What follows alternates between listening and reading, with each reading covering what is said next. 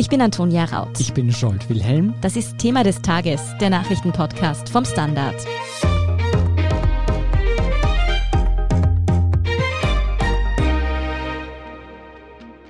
Ab 3. Mai sollen in Wien wieder Handel und persönliche Dienstleistungen öffnen. Hm, das heißt endlich wieder zum Friseur. Ganz genau. Und als Sicherheitsmaßnahmen sind FFP2-Masken und Eintrittstests vorgesehen. Das kennen wir ja schon. Lokale und Cafés bleiben aber weiter geschlossen. Ja, die dürfen dann aber, so wie es jetzt aussieht, ab 19. Mai in ganz Österreich wieder öffnen. Und dann kommt auch endlich der sogenannte grüne Pass zum Einsatz. Das heißt, alle, die getestet, geimpft oder von Corona schon wieder genesen sind, dürfen wieder ein etwas normaleres Leben führen.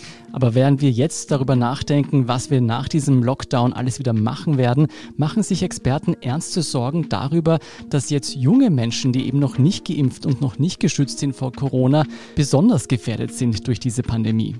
Ja, warum sich junge Menschen jetzt auf einmal plötzlich vor Öffnungsschritten fürchten und ob diese Ängste gerechtfertigt sind, darüber sprechen wir heute mit Ea Capella vom Standard. Und mit Klaus Taschwer sprechen wir darüber, wie gut man nach der ersten Impfung bereits geschützt ist und warum man die zweite Impfung auf keinen Fall auslassen sollte. Eher, wir haben es eingangs schon angesprochen, Österreich sperrt bald wieder auf. Dabei sind die Inzidenzen weiter hoch. Was sagen denn die Experten? Ist das der richtige Zeitpunkt, um Öffnungen anzuvisieren? Ja, da gibt es etwas unterschiedliche Einschätzungen. Alle Expertinnen und Experten, auch die, die Öffnungen für vertretbar halten, mahnen aber zur Vorsicht. So etwa die Virologin Dorothee von Laer. Sie hält Öffnungen für möglich, weil es jetzt zu höheren Durchimpfungen kommt und auch Frühling wird und das führt dazu, dass Menschen wieder mehr Zeit draußen verbringen werden. Aber sie warnt auch, dass das jetzt ein Freibrief sein könnte und will für Regionen mit hoher Inzidenz, da sagt sie, die sollten nicht aufsperren.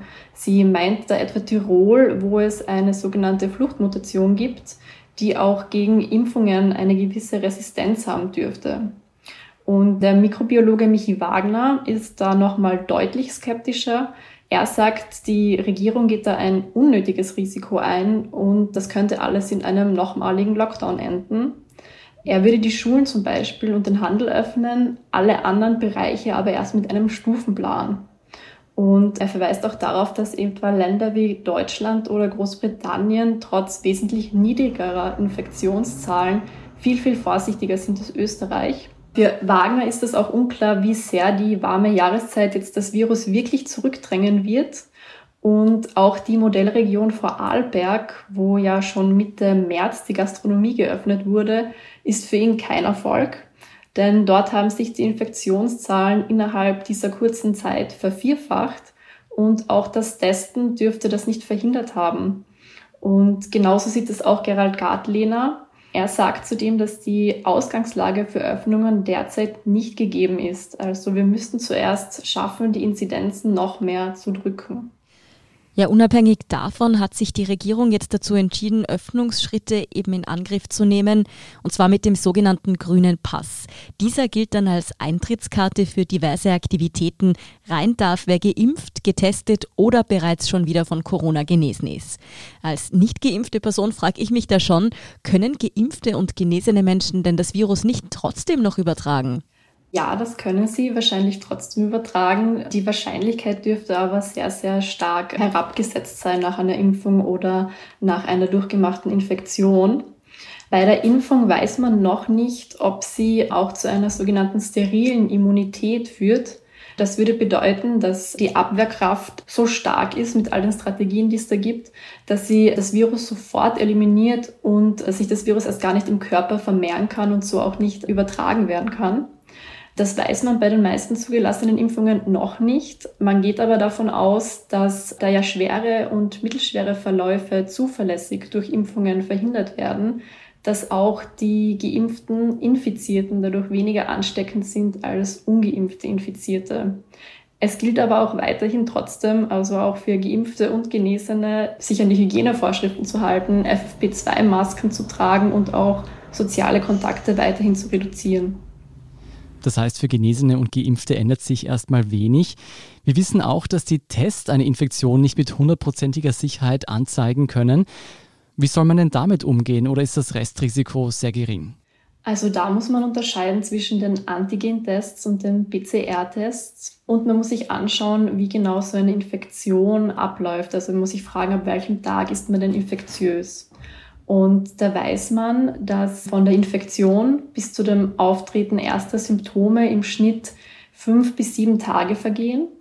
Infektiös sind Betroffene aber schon zwei Tage vor dem Symptombeginn. Und da ist es ja leider bei Antigentests aber so, dass diese erst verlässlich anschlagen, wenn sich bereits erste Symptome zeigen. Das heißt, man kann hier von einer Art Sensitivitätslücke ausgehen, wenn Menschen eben schon infiziert sind, sich aber noch nicht krank fühlen und keine Symptome zeigen, können sie trotzdem schon ansteckend sein. Sind denn diese Google-PCR-Tests eine Möglichkeit, das Risiko weiter zu minimieren? Es macht also natürlich Sinn, sich regelmäßig testen zu lassen, auch mit Antigen-Tests. Man sollte aber eben zwischen der Testung und dem geplanten Besuch im Restaurant dann sehr wenig Zeit verstreichen lassen. Und natürlich ist es besser, sich regelmäßig mit PCR-Tests zu testen, denn diese können Infektionen nachweisen, auch wenn die Person noch keine Symptome zeigt. Klaus, wie er schon erwähnt hat, ist eben nun in Österreich vorwiegend in Tirol eben auch eine sogenannte Fluchtmutation aufgetreten. Was hat es denn damit auf sich? In Österreich hat sich, so wie in den meisten anderen Ländern, auch diese sogenannte britische Variante dieses Virus namens B117 durchgesetzt. Und in Tirol hat sich da dummerweise noch eine weitere Mutation in dieses Virus, beziehungsweise diese Virusvariation eingebaut, nämlich die Mutation E484K, die befindet sich in diesem Spike-Protein, von dem wir auch schon oft gehört haben. Und da geht es um die sogenannte Rezeptorbindung, die da ein bisschen verändert wird, also wie dieses Virus an die Zellen andockt. Das Dumme dabei ist, dass durch diese zusätzliche Mutation es eben zu einer Reduktion der Immunantwort gekommen ist, weil eben diese Mutation E484K als wie ihr richtig gesagt habt, Fluchtmutation bezeichnet wird. Das heißt ganz konkret, es gibt Untersuchungen, dass B117 plus diese Fluchtmutation zum Beispiel die Wirksamkeit des Impfstoffs von BioNTech Pfizer jetzt im Laborversuch und nicht in echt um etwa das Zehnfache beziehungsweise konkret die Antikörperbildung um das Zehnfache herabsetzt nach der ersten Impfung und nach der zweiten ist es, glaube ich, immer noch um das Siebenfache. Das heißt, es wird die Wirkung von Impfungen und von vorhergehenden Infektionen reduziert im Hinblick auf den Schutz, was aber nicht bedeutet, dass zumindest diese Impfung völlig wirkungslos wären, sondern die werden ziemlich sicher zumindest nach der zweiten Impfung trotzdem wirken und helfen und vor schweren Verläufen schützen, aber der Schutz ist nicht mehr ganz so gut. Wie das bei anderen Impfstoffen ist, also insbesondere bei dem von AstraZeneca, Vaxzevria, wissen wir nicht.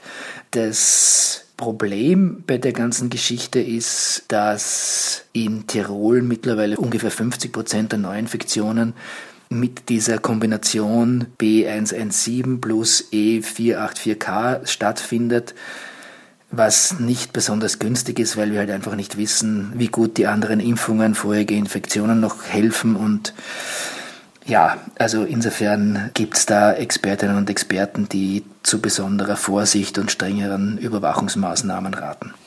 Also zwei Dinge höre ich heraus. Die Antonia bleibt jetzt in Wien und fährt nicht nach Hause nach Tirol zu ihren Eltern. Und die andere Sache, gerade weil wir ja alle über Impfungen reden, das Impfprogramm jetzt doch Fahrt aufnimmt, ist es natürlich schon bedenklich, dass diese Fluchtmutationen uns jetzt in die Quere kommen könnten. Und jetzt reden wir auch alle über Öffnungen. Steigt bei diesen Öffnungen nicht die Gefahr, dass es vermehrt zu solchen Fluchtmutationen kommt? Das kann man nicht wirklich beantworten. Also die Gefahr und das Risiko, das ich sehe, ist, dass sich diese Fluchtmutation über Österreich ausbreitet und das wäre wahrscheinlich nicht besonders günstig. Wir wissen, dass im Bezirk Schwarz, wo diese Fluchtmutation auch relativ weit verbreitet ist, dass man da mit BioNTech Pfizer geimpft hat und nach der zweiten Impfung es einen sehr guten Schutz gibt. Wie gesagt, wir wissen nicht, wie das mit den anderen Impfstoffen, also insbesondere mit AstraZeneca ist. Ich hätte also ein bisschen eher die Furcht, dass sich diese Mutation über Österreich ausbreitet. Das wäre nicht ganz ideal. Dass solche Fluchtmutationen verstärkt auftreten werden, ist in erster Linie, glaube ich, und fürchte ich, ein globales Problem. Also es gibt ganz viele andere Länder, wo es viel mehr Infektionen gibt und entsprechend ist dort natürlich auch das Risiko sehr viel größer, dass sich da weitere Mutationen wie eben in Indien oder in Brasilien ausbilden. Und das Risiko ist eher, dass wir dann solche Mutationen, die sich dort durchgesetzt haben, dass wir die halt auch nach Österreich oder nach Europa insgesamt importieren. Klaus, ein anderes Problem, das sich international bereits abgezeichnet hat, darüber hat die New York Times jetzt berichtet, und zwar, dass sich dort etwa 10 Prozent der Menschen, die bereits einmal geimpft wurden, einfach kein zweites Mal impfen lassen, aus den verschiedensten Gründen. Wie problematisch ist denn das? Wieso sollte man die zweite Impfung auf keinen Fall auslassen?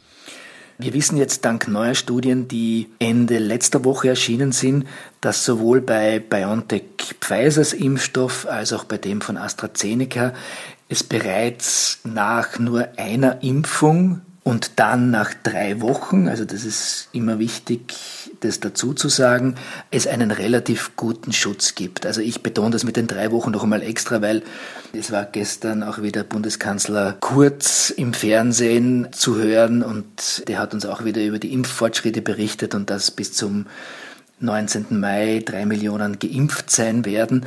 Das bedeutet aber nicht, dass diese drei Millionen alle schon immunisiert sind. Also da gibt's immer so eine Gleichsetzung. Impfung ist gleich Immunisierung. Also man muss schon einmal drei Wochen nach der ersten Impfung warten, bis der Immunschutz gegeben ist. Und der ist dann aber nach der ersten Impfung schon ziemlich gut. Also sowohl bei den mRNA-Impfstoffen wie auch bei den Vektorimpfstoffen von AstraZeneca und auch von Johnson Johnson.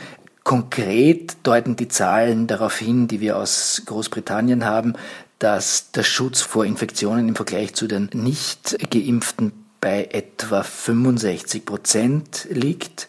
Noch besser ist der Schutz vor ganz schweren Verläufen, der liegt dann tatsächlich schon bei fast 90 Prozent. Also hängt auch ein bisschen vom Alter ab. Aber das heißt unter dem Strich und zurückkommend auf deine Frage, dass der Schutz drei Wochen nach einer ersten und sozusagen einzigen Impfung schon einmal nicht so schlecht ist. Mhm. Das Problem ist, dass wenn man sich die zweite Impfung entgehen lässt, man sich auch einen noch höheren Schutz entgehen lässt. Also mhm. Also der steigt dann natürlich, also auch von Infektionen und noch einmal vor schwereren Verläufen und man ist dann sicher auch noch weniger Überträger, theoretisch und praktisch, als man es ist nach nur einer Impfung, also wenn man nur dann eine leichte Infektion hat.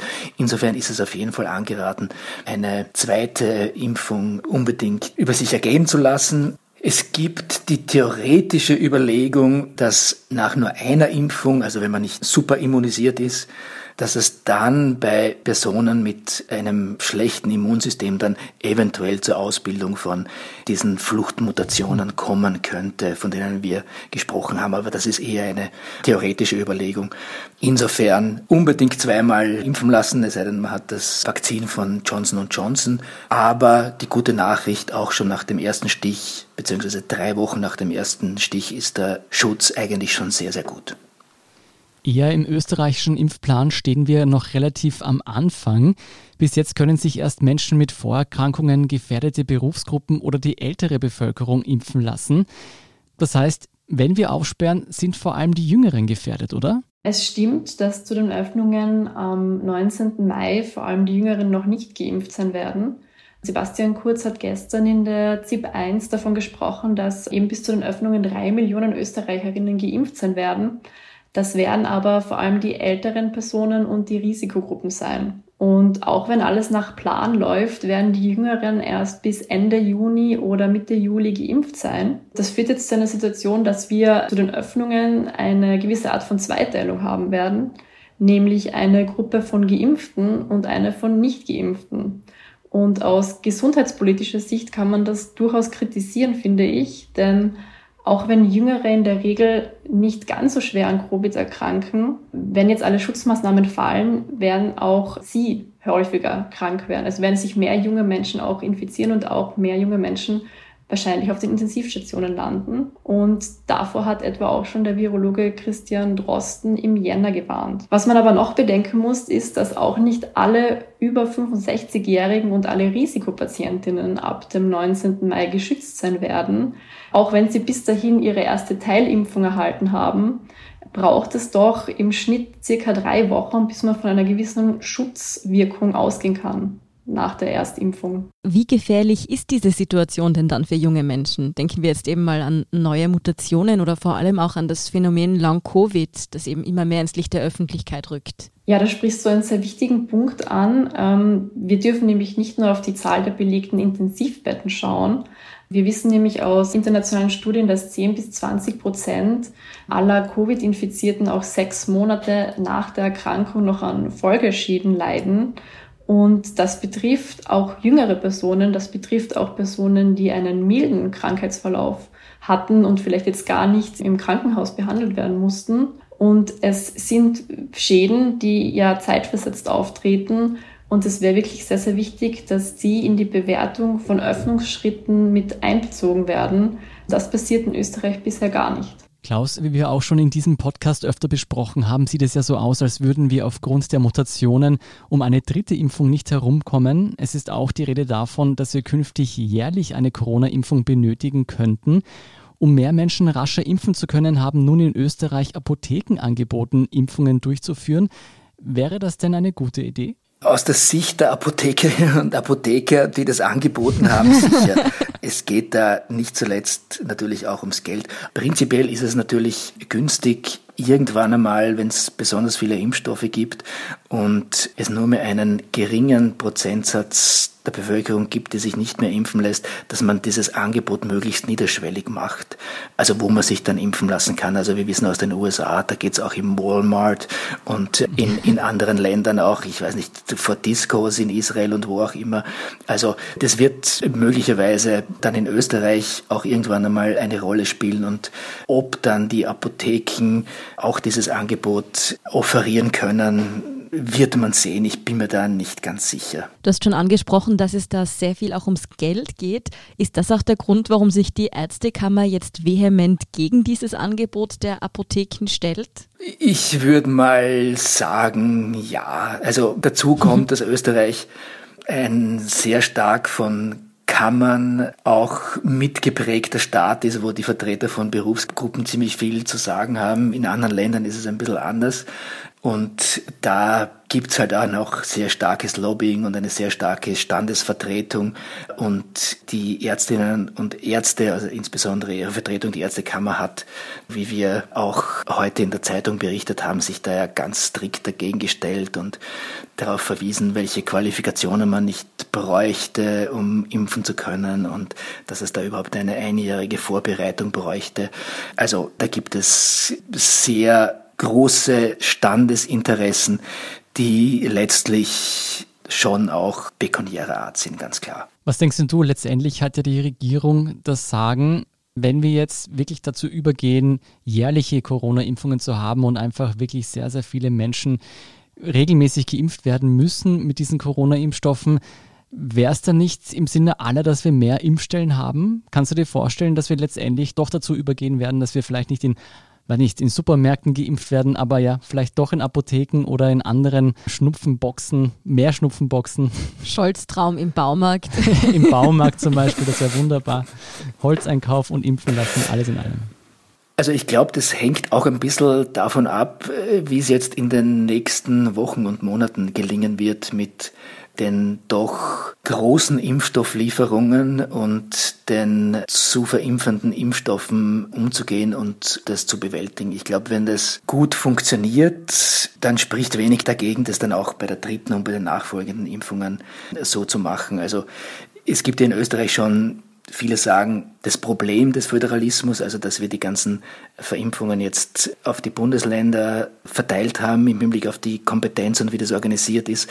Da gibt es jetzt auch unterschiedliche Impfgeschwindigkeiten und andere Priorisierungen und so weiter. Das ist natürlich ein bisschen problematisch. Andererseits sagen mir Expertinnen und Experten, dass wir es in Österreich wahrscheinlich nicht anders auf die Reihe gekriegt hätten. Und die Frage, glaube ich, ist jetzt wirklich, wie gut es tatsächlich in den nächsten Wochen und Monaten bis zum Sommer funktioniert. Und wenn das gut funktionieren sollte, dann glaube ich, gibt es wenige Argumente dafür, tatsächlich das dann auch so niederschwellig anzubieten. Das andere Problem ist, dass wir mit der Einführung dieses grünen Passes dann ja auch wirklich gute Nachweise brauchen und es wahrscheinlich auch einen elektronischen Impfpass irgendwann einmal geben wird und wie man das dann logistisch hinkriegt mit dem Baumarkt und den Apotheken, kann ich mir jetzt nicht vorstellen, wenn wir schon Probleme haben, das in Ärzteordinationen hinzukriegen, aber schauen wir mal. Eher über die Nebenwirkungen bei den Vektorimpfstoffen, also bei AstraZeneca und Johnson Johnson, haben wir ja schon öfter ausführlich gesprochen. AstraZeneca wird weiter verimpft, aber wie geht es jetzt eigentlich mit Johnson Johnson in Österreich weiter? Die Europäische Arzneimittelagentur empfiehlt den Einsatz ja. Wird der Impfstoff in Österreich nun schon eingesetzt? Ja, die Entscheidung des österreichischen Nationalen Impfgremiums zu Johnson Johnson hat sich etwas verzögert.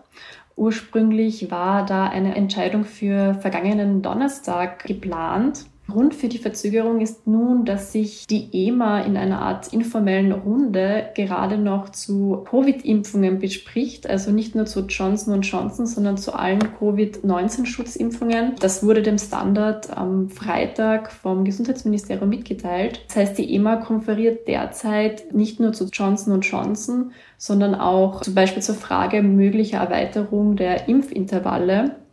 Und diese Entscheidungen wollte man jetzt noch abwarten, bis man auch die Entscheidung zu Johnson Johnson verkündet. Sie soll aber für morgen anberaumt sein. Klaus, du hast es vorhin schon angesprochen, vieles wird davon abhängen, wie wir mit diesen großen Liefermengen umgehen können. Vor ein paar Wochen sah es noch so aus, als würde Österreich seine Impfziele aufgrund von Lieferschwierigkeiten und nicht genutzten Kontingenten verfehlen. Was hat sich denn seither getan? Sieht die Lage jetzt wieder rosiger aus? Du hast angesprochen, also es gab ja einige Versprechen, unter anderem von Bundeskanzler Kurz. Zum einen dieses 100-Tage-Versprechen, also bis Ende Juni alle Impfwilligen und die sich impfen lassen können, zu impfen. Das war, wie wir auch besprochen haben, kein allzu ambitioniertes Ziel. Das wird sich ziemlich sicher ausgehen.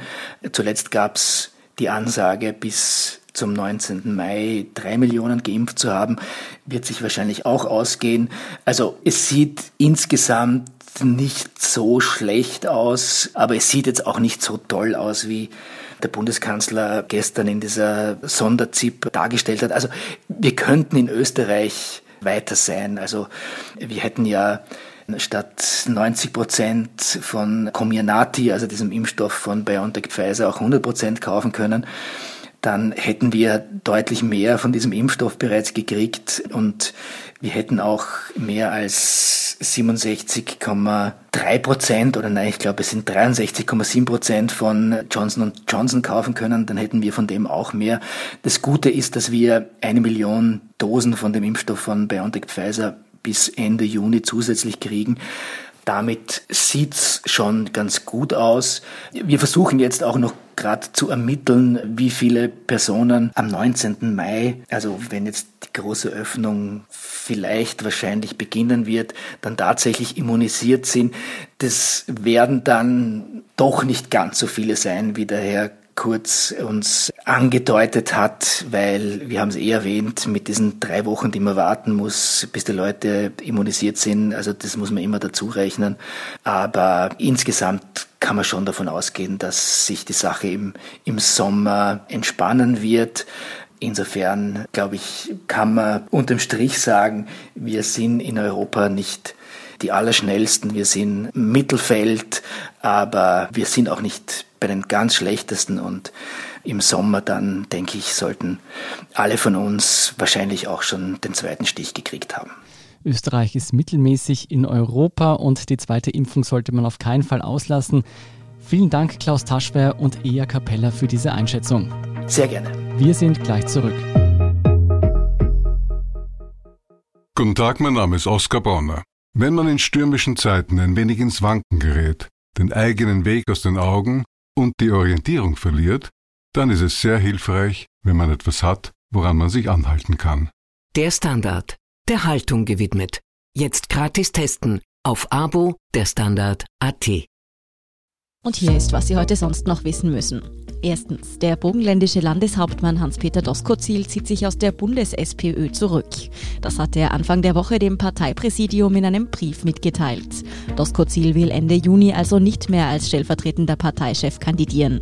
Seinem Rückzug auf Bundesebene ging bereits eine Reihe an parteiinternen Streitigkeiten voraus.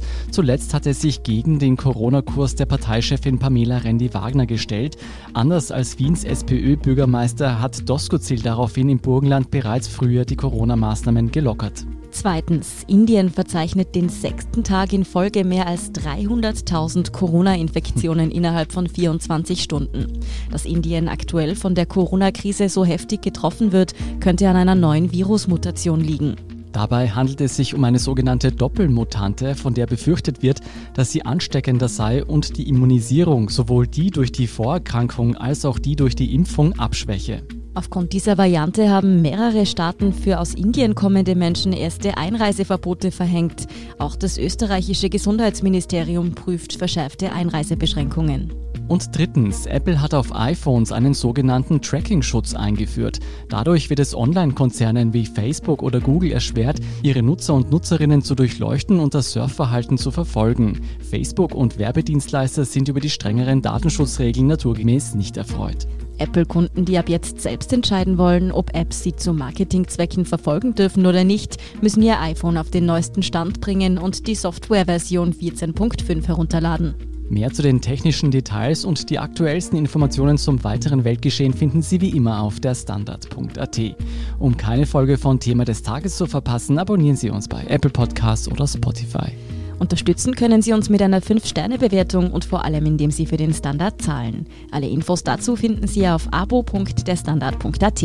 Und wenn Ihnen unsere Arbeit gefällt, schreiben Sie uns gerne eine nette Rezension. Darüber freuen wir uns immer.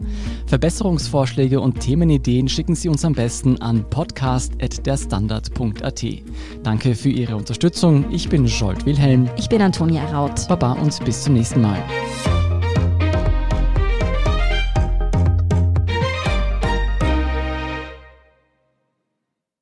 Guten Tag, mein Name ist Oskar Bonner. Wenn man in stürmischen Zeiten ein wenig ins Wanken gerät, den eigenen Weg aus den Augen und die Orientierung verliert, dann ist es sehr hilfreich, wenn man etwas hat, woran man sich anhalten kann. Der Standard, der Haltung gewidmet. Jetzt gratis testen auf Abo der Standard.at.